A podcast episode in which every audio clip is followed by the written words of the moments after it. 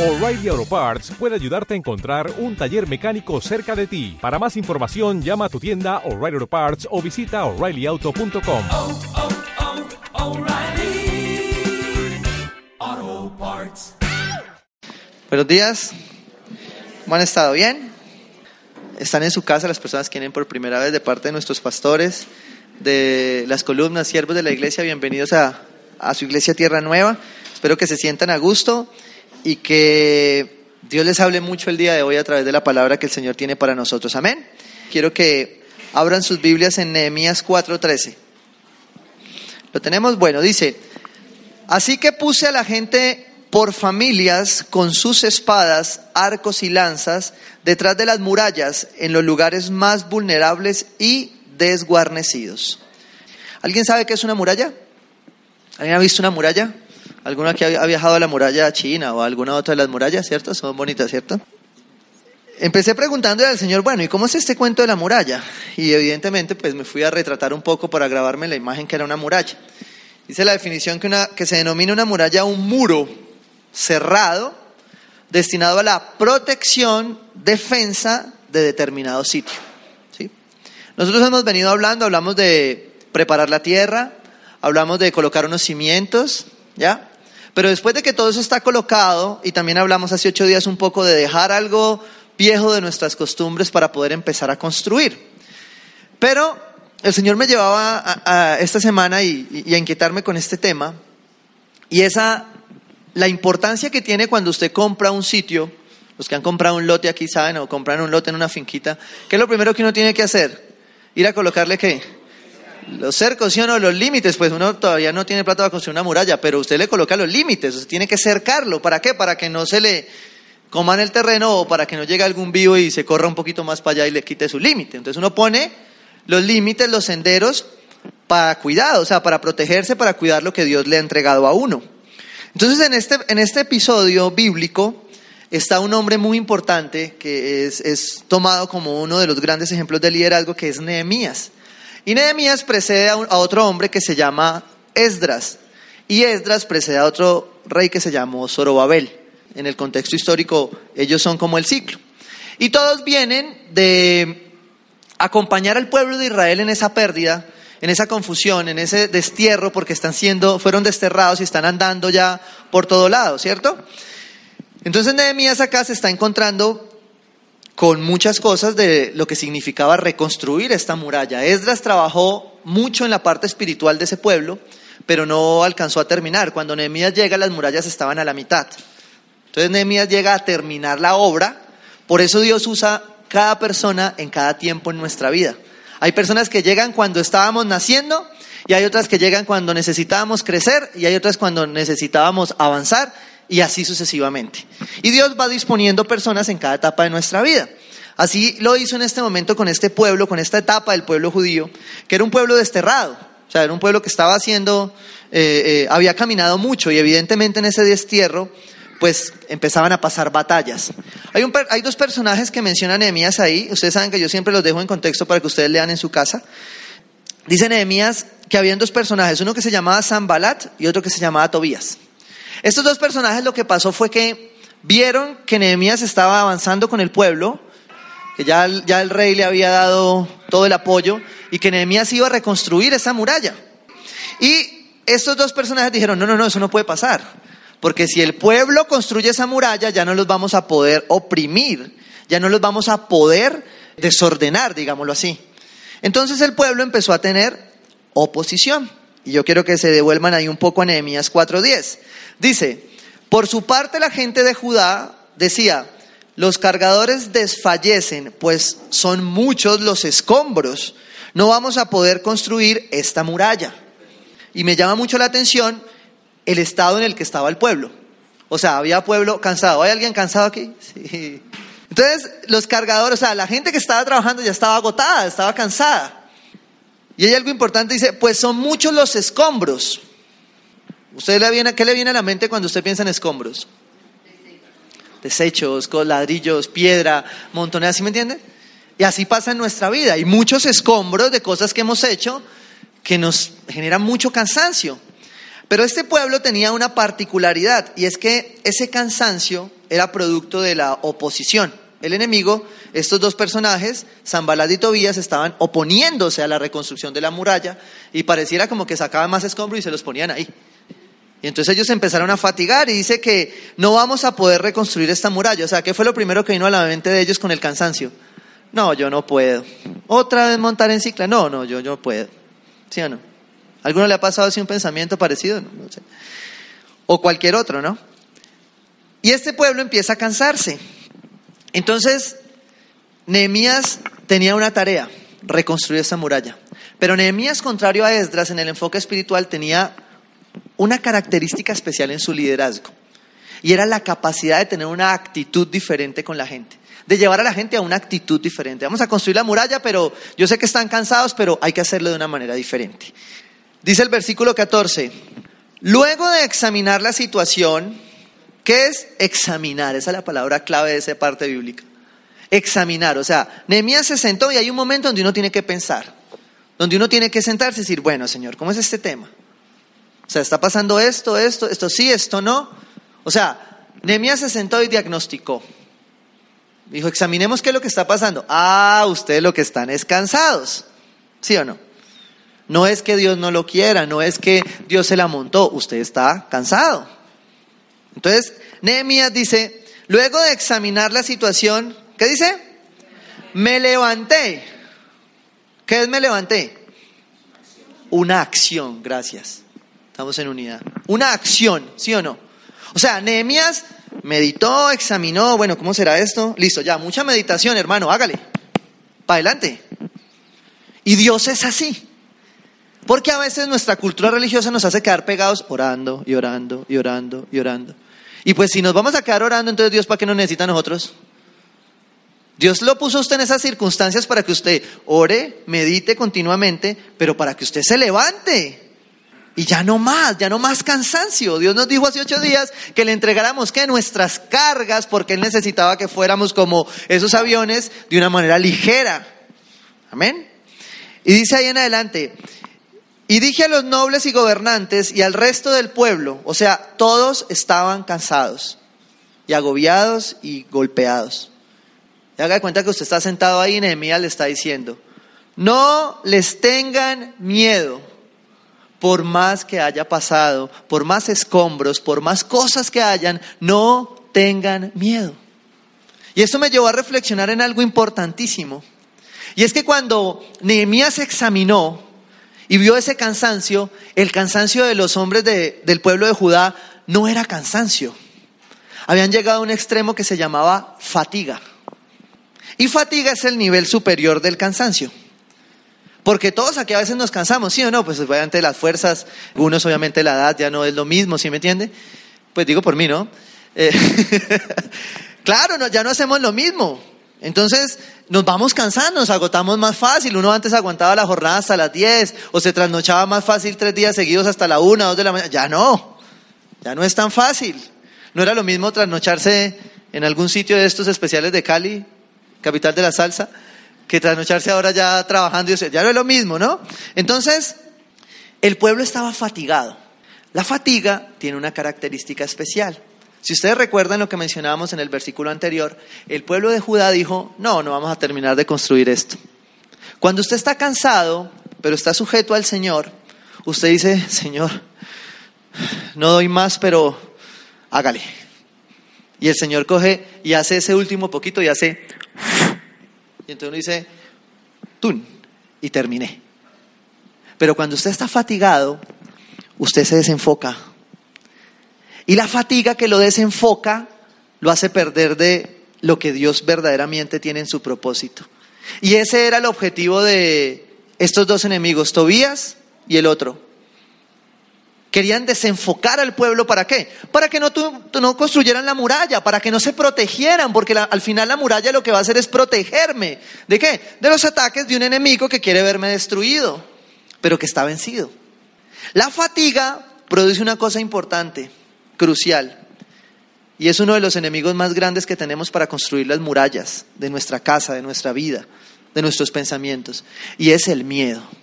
Si ustedes ven ahí más adelante en el otro versículo, lo leen ahí directamente, los hombres dicen que empezaron a llegarles noticias. Ustedes no van a poder terminar eso. Sus enemigos los van a oprimir. Eso dice el versículo 11 y 12. Uy, ya, ya, por, les van a caer por las espaldas. Como están cansados, les caeremos y tenga. O sea, empezó a sembrarse, esa fatiga empezó a sembrar un miedo. Y el miedo es el que lo hace pensar a usted, no, yo no voy a ser capaz. ¿Para qué sigo intentando este cristianismo que no funciona? ¿Para qué sigo intentando con este hombre o esta mujer que efectivamente no me copia? Y se va sembrando algo que hablábamos hace ocho días, que era el orgullo y la falta de perdón. Y nos endurecemos y entonces fatiga, miedo, dureza de corazón, frikis, muertos. ¿Listo? ¿Qué es el miedo entonces? Busqué la definición literal, decía dos definiciones que me gustaron mucho. La primera, sensación. O sea, ¿qué es una sensación? Es yo como que siento, pero no estoy seguro de. O sea, una indecisión. O sea, es algo que como que estoy sintiendo, viene a mí. Y mire lo que dice, sensación de angustia provocada por la presencia de un peligro real o imaginario. Ellos podían estar cansados. El cansancio en las manos de Dios no es cansancio. Usted termina y el esfuerzo lo llega. Pero ellos llegaron a la fatiga. Y la fatiga te lleva al miedo. Y el miedo definitivamente es una sensación de que no voy a alcanzar lo que yo quería. Y ahí me freno.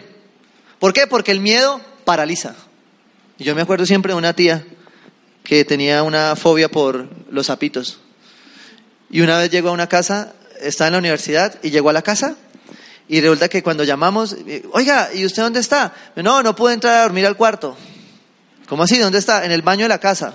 ¿Y por qué no salió? Pues porque había un sapo. El miedo paraliza. El miedo no te deja, no, yo no voy a poder. No, no, esto, ¿para qué seguimos luchando? Esto no, esto no sirve. Porque usted siguió luchando en sus fuerzas y ya trascendió el cansancio a la fatiga. Y la fatiga lo hace perder del propósito de Dios. Y la única manera en la que podemos vencer ese miedo es enfocándonos en el verdadero propósito de Dios. Amén. La segunda definición es muy bonita porque dice sentimiento. Y los hijos de Dios vivimos por qué? ¿Por sentimientos o por principios? Por principios, ¿sí o no? Entonces, cuando es un sentimiento muy bonito y todo, Dios también lo permite en mi vida, pero yo qué tengo que hacer? Llevárselo al altar y decirle, Señor, yo no puedo tener este sentimiento. Porque tu palabra no dice esto acerca de mí. Tu palabra no dice acerca de esto de mi propósito. Tu palabra dice que los planes tuyos para mí son de bienestar y no de calamidad. Tu palabra dice que yo soy un hijo de Dios. Tu palabra dice que yo soy inteligente y creativo como tú. Pero ese sentimiento se convierte en un sentimiento de desconfianza que impulsa a creer que ocurrirá un hecho contrario a lo que se desea. Y viene una característica, un asterisco del miedo. Y es que mete una cosa que se llama ansiedad. Y la ansiedad no es otra cosa que la división de su mente. Un pedazo de su mente pensando que sí se puede y otro pedazo de su mente pensando que no se puede. ¿Quién es el único que puede llegar a equilibrar esa ansiedad? Dios. A través del Espíritu Santo, a través de la palabra, le va a recordar que usted no tiene que estar ansioso. Amén. Colocado aquí una definición, dice, valor no es ausencia de temor, porque hay muchos valientes que están en el cementerio. ¿Por qué? Porque el temor en medio de todo tiene un porcentaje colocado por Dios para protegernos. Las murallas se construyen no por miedo, se construyen por seguridad, por establecer los límites. Porque cuando usted construye murallas por miedo, pues evidentemente van a quedar, usted las pega como sea porque ahí viene el, que, el coco. Pero si usted las construye con firmeza, si usted las construye con devoción, en intimidad, pues van a ser firmes, van a resistir. Entonces dice, el valor no es ausencia de temor, porque cuando uno, a veces, o cuando uno pedía la, la mano de la novia, uno decía, yo tengo todo el valor, pero las piernas me temblaban, porque me estaba metiendo en la grande, ¿sí o no? valor no es ausencia de temor, es vivir por fe y hacer lo bueno frente a algunos objetos legítimos de temor. Hay cosas que evidentemente van a generar un temor reverente. Y que lo que hace Dios a través de ese temor es protegerme. Y ese temor de protección es el temor del principio, no el temor del, del, sentimiento. El temor del principio es el temor de Dios, que es el principio también de la sabiduría. Y es decir, como decía mi profesor de física, el que conoce la electricidad no juega con ella. El que no la conoce hace inventos y pela el cable en la casa y pega el bombillo. porque no le ha tocado conocerla. El que la conoce ya no juega más con ella. Entonces, ¿qué pasa con ese temor? ¿Qué fue lo que le pasó a este pueblo? Que estaban invadidos de temor, pero llegó ese líder y les dijo otra cosa diferente. Yo creo que Nehemías tomó el Nuevo Testamento en ese momento, en su corazón, a través del Espíritu Santo, y le dijo lo que dice 2 de Timoteos 1.7. Pues Dios no nos ha dado un espíritu de timidez, sino de qué?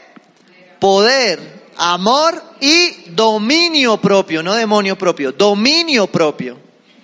Reina Valera 60, porque no nos ha dado Dios espíritu de cobardía. Nueva traducción viviente, porque Dios nos ha dado un espíritu de temor.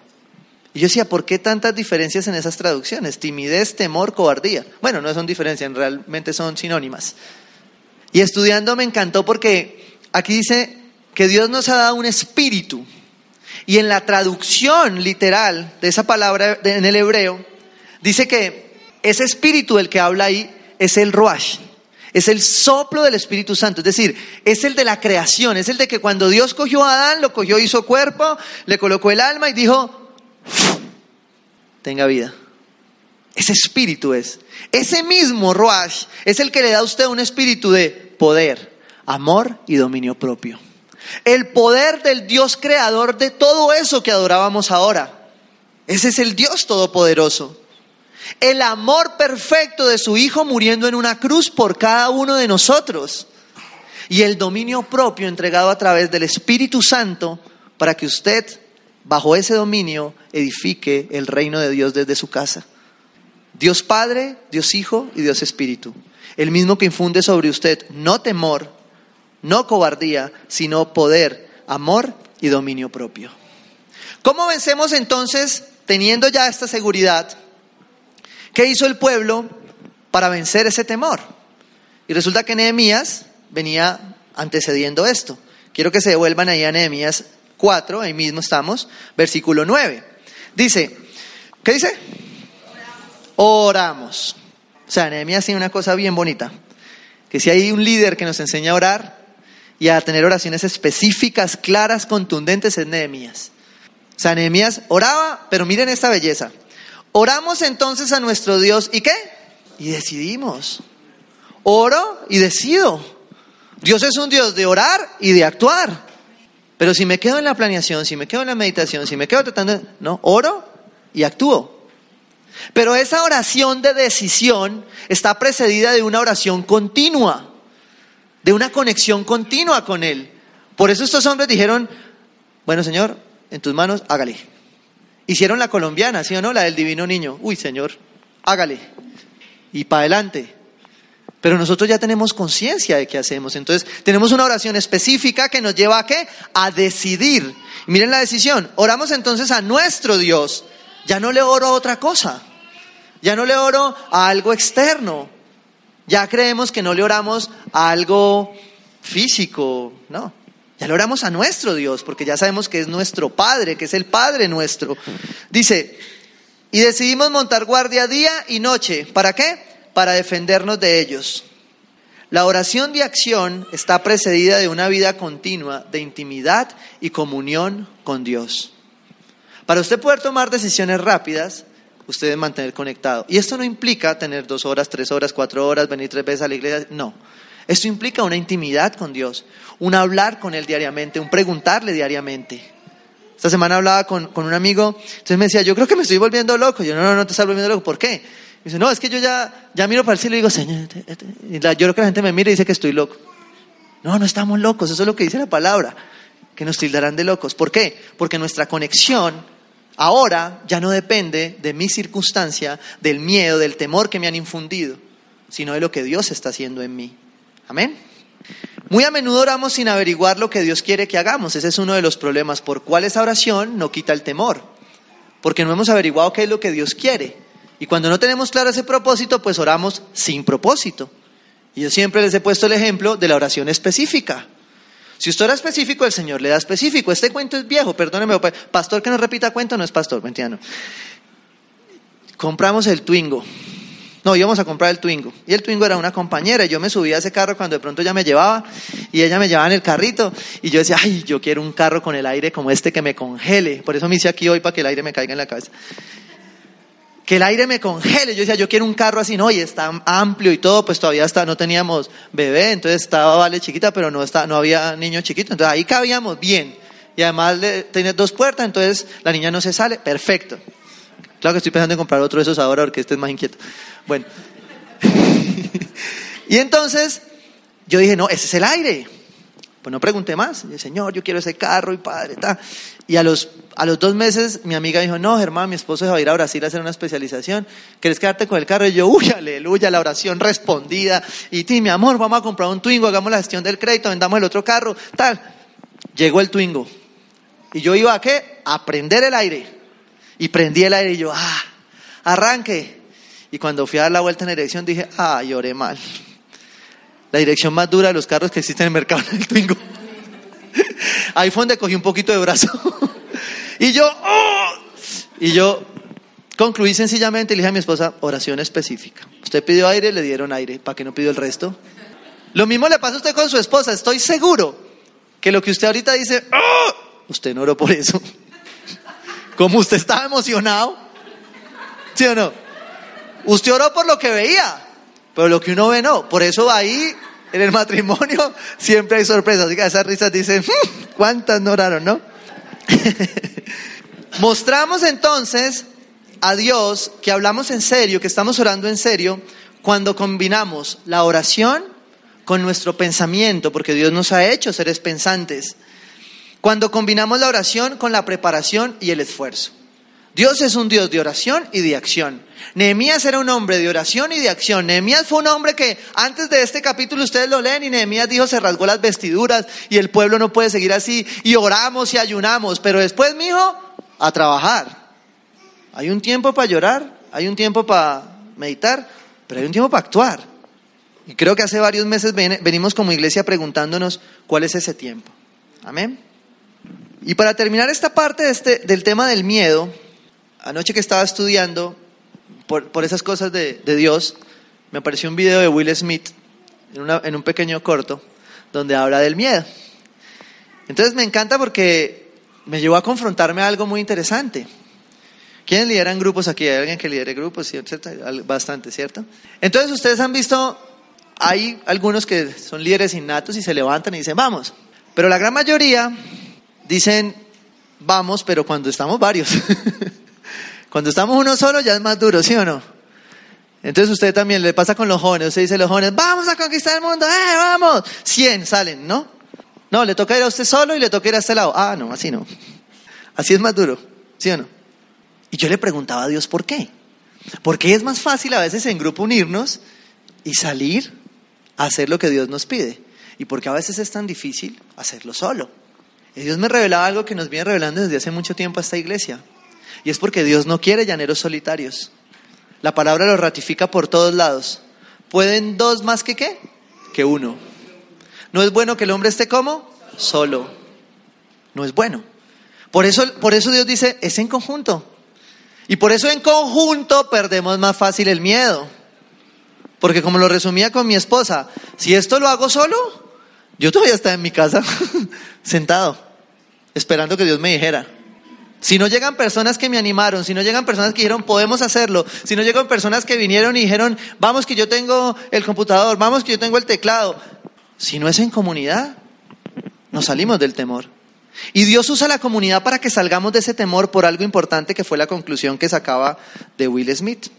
Al otro lado del terror, al otro lado del miedo, al otro lado de eso que usted lo hace temblar todavía, al otro lado de eso que no ha podido enfrentar y vencer, están las mejores cosas de su vida. Detrás de cada temor que usted tiene que no ha vencido, hay algo adelante que va a ser muy bueno para usted. Y por eso la invitación es hoy a ir a confrontar ese temor. Por eso a veces cuando estamos en comunidad es bueno, importante decir, tengo miedo de esto. Y usted se da cuenta que, el- que teníamos los dos miedos, pero que juntos salimos adelante. Porque en comunidad es más fácil. Dos pueden más que uno. Amén. Y eso me llevó a un ejemplo porque nosotros como padres tenemos que infundir, evidentemente, en nuestros hijos, no tener ese temor.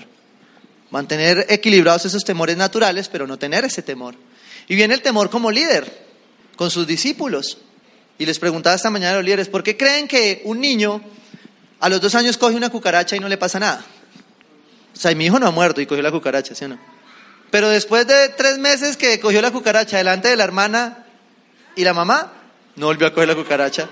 ¿Qué creen que hace? ¡Ah! Se tiraron el muchachito. Y viene la responsabilidad que tenemos nosotros como líderes de no infundir temores en nuestros hijos porque muchos hemos sido criados con muchos temores. No, no, no, eso no se hace. No, no, no, no, no. Y lo que no se hace o lo que se debe de hacer más bien está acá para no infundir temores equivocados en nuestros hijos y en nuestros discípulos. En estos días me cogieron a mansalva mis, unos de mis, de mis líderes y un grupito que tenemos para montar en cicla y me hicieron una encerrona y nos llevaron por allá a dar una vuelta disque chiquita, ¿no? Pero le dimos como la vuelta al mundo, casi me matan.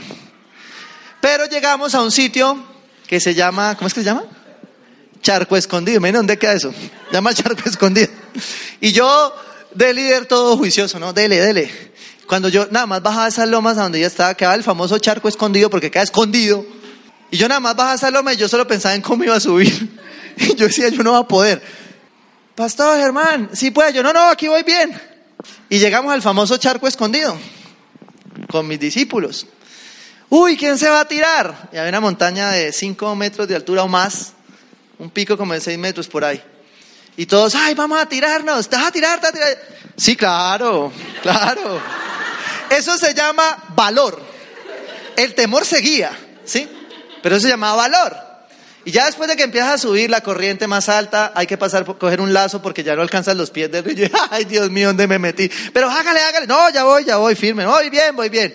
Subí la montaña. Y después de estar en esa montaña, había muchachos que llegaban y no se tiraban. Muchachos, de 18. Y yo dije, pues yo con 25 apenas alcanzo. es que usted, ole, no se ría, no le. Y yo dije, no, pues si el muchacho no me tiró, yo no me tiro. pero, pero lo peor fue que detrás venía una niña y yo dije, ay, ahora cómo me quedo aquí. Porque yo me le quedo con otro man ahí charlando, pero con una niña, qué pena. Y estos manes diciéndome pastor por todo lado. Yo no, me boletearon. Y yo dije, no, seguridad, valor. O sea, valor en mi cara y en mis piernas temor. ¿Sí? ¿Vio la combinación? Y yo me paro ahí, dale, dale. No, ya no hay más Dios, hermano, estoy en el pico. Hágale. ¿Cuál soldado? Cuando entro al agua, viene esto que explica Will Smith. Al otro lado del temor, cuando se tiene valor y al final se tira o lo empujan, están las mejores cosas de la vida. Porque ante el temor a veces es necesario que alguien venga y nos diga, hágale. Doy fe de eso. Pero hay que pasar al otro lado del temor. Eso fue lo que hizo el pueblo. Pero antes de demostrarles qué hizo el pueblo, quiero que cierren sus ojos y repitan conmigo. Amado Señor, confieso que he permitido que el temor me domine y que la falta de fe es pecado. Gracias por tu perdón. Reconozco que no me has dado espíritu de temor, sino de poder, amor y dominio propio. Renuncio a todo espíritu de temor que opere en mi vida, en mis sueños y en lo que soy. Y te pido que quites todos los temores y mentiras que han retrasado tu propósito en mí de construir cada día un carácter más conforme al tuyo. Decido vivir por fe en ti, en el poder del Espíritu Santo y en el nombre de Jesús me declaro libre de todo temor. Amén y amén. Si usted cree que es libre, dé un aplauso a Dios y dígale gracias, Señor. Dice Nehemías 4:15, seguimos ahí en el mismo en la misma parte. Una vez que nuestros enemigos se dieron cuenta de que conocíamos sus intenciones y de que Dios había frustrado sus planes, todos regresamos a la muralla, cada uno a qué? A su trabajo. Era lo que les decía ahora. Este pueblo nos deja un ejemplo, pueblo de Judá, de que aunque hay momentos donde pareciera no funcionar, hay un momento donde hay que secarse las lágrimas, vestirse y salir, porque no hay nada más que hacer. Hay que avanzar. Eso fue lo que hizo este pueblo. Dijo, ah, bueno, Yo ya sé que Satanás lo que quiere es enredarme. Yo ya sé que Satanás lo que está haciendo es dividirme de mi esposa, de mi esposo, de mi hija, de mi hijo. Yo ya sé que Satanás lo que está haciendo es dividirme de mi propósito. Entonces ya lo entendí. Y miren quién lo hace. Y de que Dios había frustrado sus planes, porque Dios pelea por usted y por mí. Por eso cuando usted tiene que ser firme en el carácter de Cristo, usted es firme, se para y le dice a quien le tenga que mira, no, Dios dice que no debe ser así. Pero es que se va a ir, pero es que me va a perder. Si es de Dios, es firme. Y Dios lo va a respaldar. Amén. ¿Qué recuperó el pueblo, el, el pueblo de Judá en este momento? Recuperó dos cosas importantes antes de ir a la muralla. Su identidad. Se dieron cuenta que Dios los protegía, se dieron cuenta que eran hijos de Dios, se dieron cuenta que el miedo no los iba a perturbar, que ya habían renunciado, como lo hicimos ahora, a todo espíritu de temor. Amén. Y recuperaron otra cosa importante, recuperaron su autoridad. ¿Sobre quién? Sobre el enemigo. Porque las murallas que yo construyo son para decirle al enemigo que no tiene por qué tocar lo que Dios ha creado en mí lo que Dios ha creado con mi familia, con mis hijos, con mi trabajo, con mi empresa, con mis dones, con mis talentos. Por eso mantenemos alertas, como lo decíamos hace algunos días. Nuestros enemigos quieren paralizar, quieren detener la obra, quieren detener el propósito que usted tiene, para el cual usted se casó, para el cual usted obró en la voluntad de Dios, en la que está haciendo en este momento. Amén. Seguimos ahí en Nehemías 4:16. A partir de aquel día, la mitad de mi gente trabajaba en la obra mientras la otra mitad permanecía armada con lanzas, escudos, arcos y corazas. O sea, aquí ya está hablando de armamento, ¿sí? Y cuando la palabra habla de un armamento, también nos hace referente a una batalla, a una guerra. Y esto hace la introducción de que la construcción de nuestras murallas, de las murallas de nuestras eh, diferentes cosas que cada uno maneje, de su trabajo, de su familia, de su hogar, de lo que usted está tratando de restaurar, esas murallas van a necesitar una guerra van a necesitar estar armado. Pero la palabra dice que las armas con las que nosotros luchamos no son de este mundo. No son las que de, definitivamente nos muestra, utilizaba el pueblo de Judá en una guerra ya directa. Dice que nuestras armas son espirituales. Y ahora lo vamos a llevar a, confrontar con el Nuevo Testamento. Dice, arcos y corazas, los jefes, los jefes, los jefes quienes estamos llamados a ser cabezas, quienes estamos llamados a ejercer liderazgo, quienes hemos sido sacerdotes, y dentro de ellos incluyo a la mujer, porque el pacto levítico ya fue y hoy todos somos sacerdotes.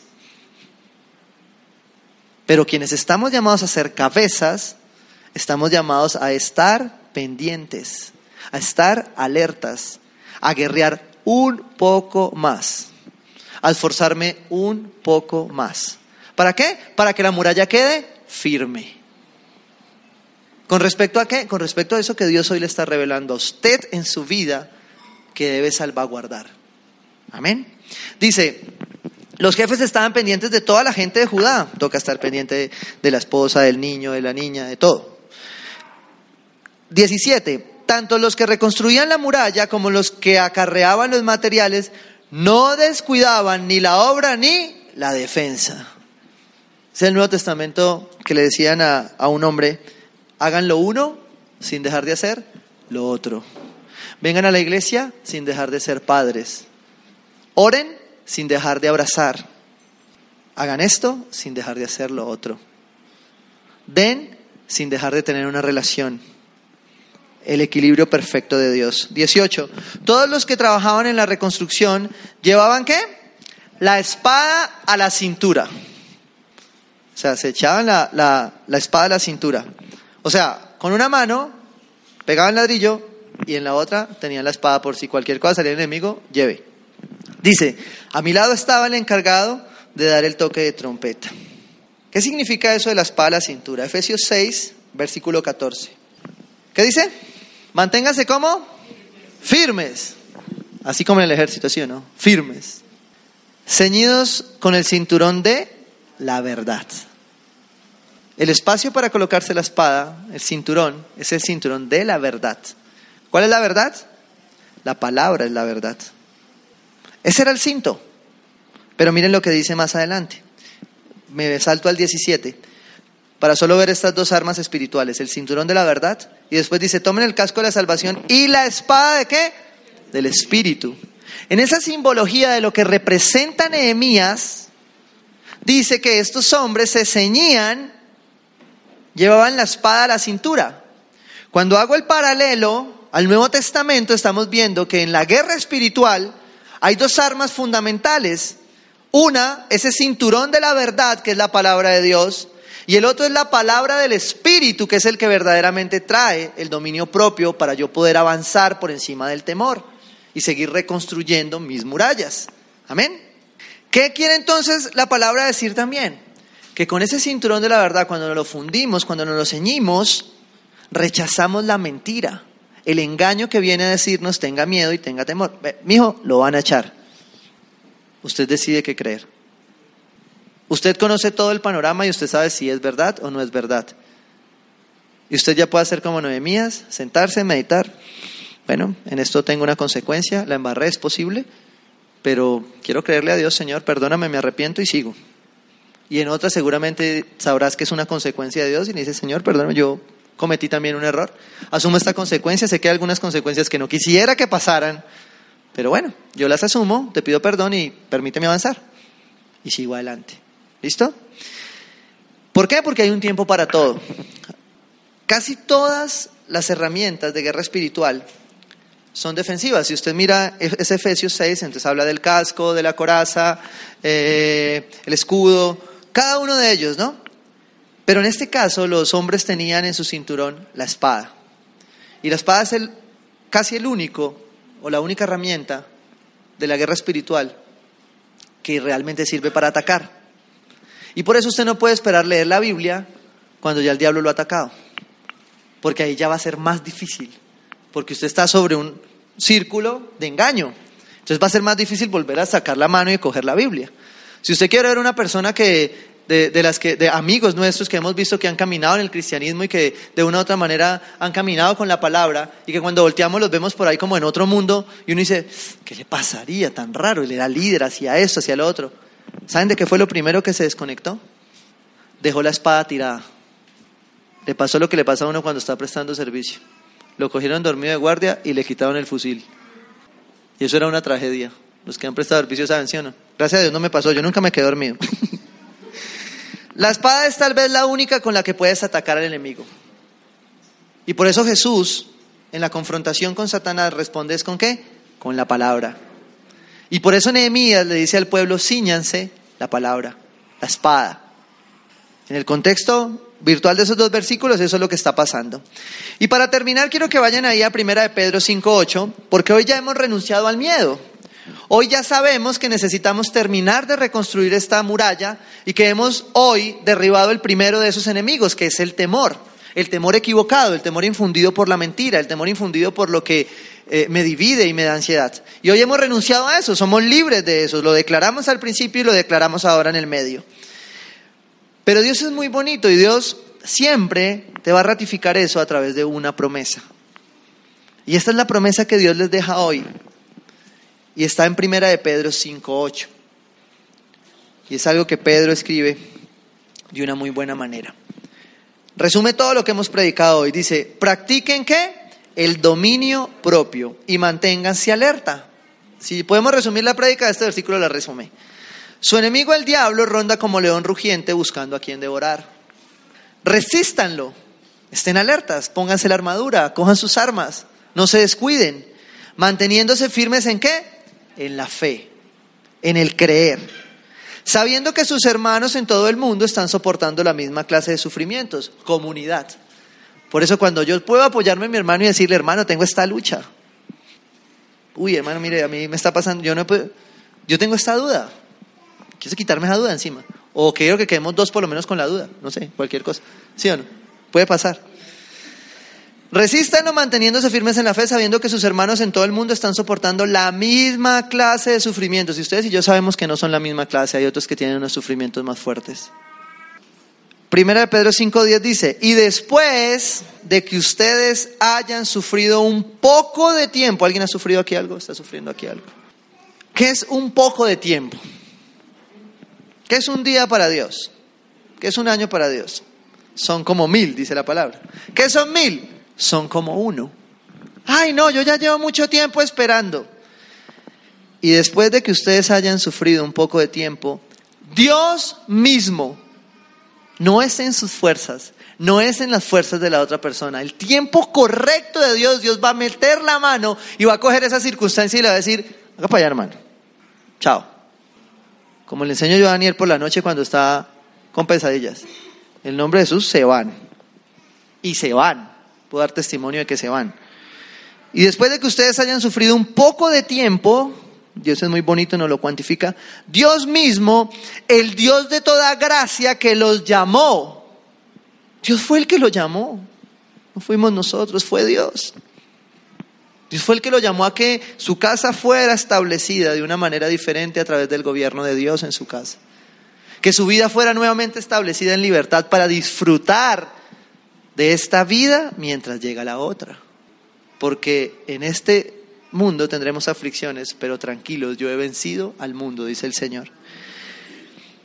Dios mismo, el Dios de toda gracia, que los llamó a su gloria eterna en Cristo, los restaurará. ¿Hay algo que necesite restaurar? Usted ya ha dejado el miedo para que Dios pueda restaurar. Dice que dice Nehemías que los hombres después de ese temor volvieron a la muralla. ¿A qué? A restaurar la muralla. Hay murallas en su vida que Dios quiere restaurar y usted las conoce mejor que yo. Hay murallas en su vida que Dios ya necesita sanar, que Dios necesita echarle el cemento, poner el ladrillo y ya no más.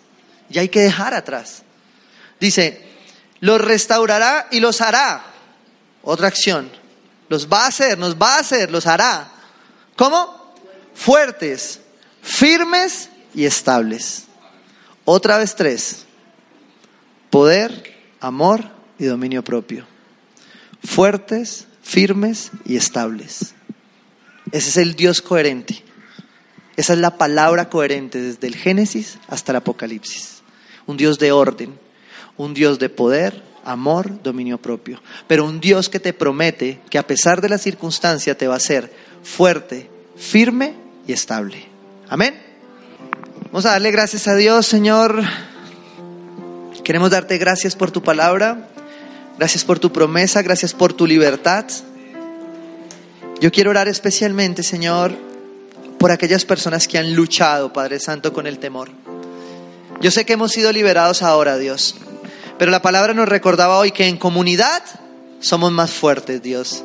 Que la muralla no la reconstruyó un hombre solo. Dice la palabra que eran familias juntas reconstruyendo esa muralla, diciéndole al temor, no tocas más mi casa no tocas más mi intimidad. Y yo oro pidiéndole al Espíritu Santo que lo lleve a usted a liberarse ahora mismo, que le infunda autoridad para que todo demonio que lo ha estado molestando, para que todo ataque demoníaco que ha tenido usted en el día, en cualquier espacio de su tiempo, usted tome autoridad ahora y le diga, te vas de mi vida, Satanás, no me molestas. Mi propósito es claro en Cristo, no depende de una iglesia, no depende de un hombre, depende de solo de ti, Señor. Yo lo invito a que usted tome autoridad. Usted ya ha orado suficiente. Tome autoridad y levántese diciéndole al enemigo, no más. Y decido ahora mismo hacer la voluntad de Dios. Decido ahora mismo, Señor, estar libre del temor y libre de todo lo que tú conoces ha estado atando mi vida. Hoy quiero liberarme del dolor que me causaron, del daño, Señor. Hoy quiero liberarme, Padre Santo, de aquello que tú conoces, solo tú lo conoces, Señor. Hay cosas que seguramente ni siquiera en la comunidad nos atrevemos a comentar, pero hoy como hermanos queremos ser el sostén del que está a mi lado, levantarlo y orar por él para que tú nos liberes uno al otro y para que juntos nos apoyemos y seamos el bastón, seamos el arón, seamos el ur de nuestra vida. Gracias porque tú nos infundes hoy, Señor, un espíritu de poder, amor y dominio propio. Y sobre él establecemos la promesa de ser fuertes, firmes y estables en el nombre de Jesús. Te amamos Dios y declaramos libertad sobre este lugar, sobre los matrimonios, sobre las familias y te damos gracias por el fruto nuevo, Señor, de cada bebé que está en este lugar. Y yo oro para que sean niños libres, niñas libres, Dios, para que obren con seguridad por fuera del temor que no las cuida, sino que las engaña. Y para que obren solo en el temor reverente de hacer tu voluntad, papá. Te amamos, Dios, te bendecimos y gracias por lo que tú nos das, por lo que tú provees y por lo que tú sigues haciendo en el nombre de Jesús. Te amamos, Señor. Amén y amén.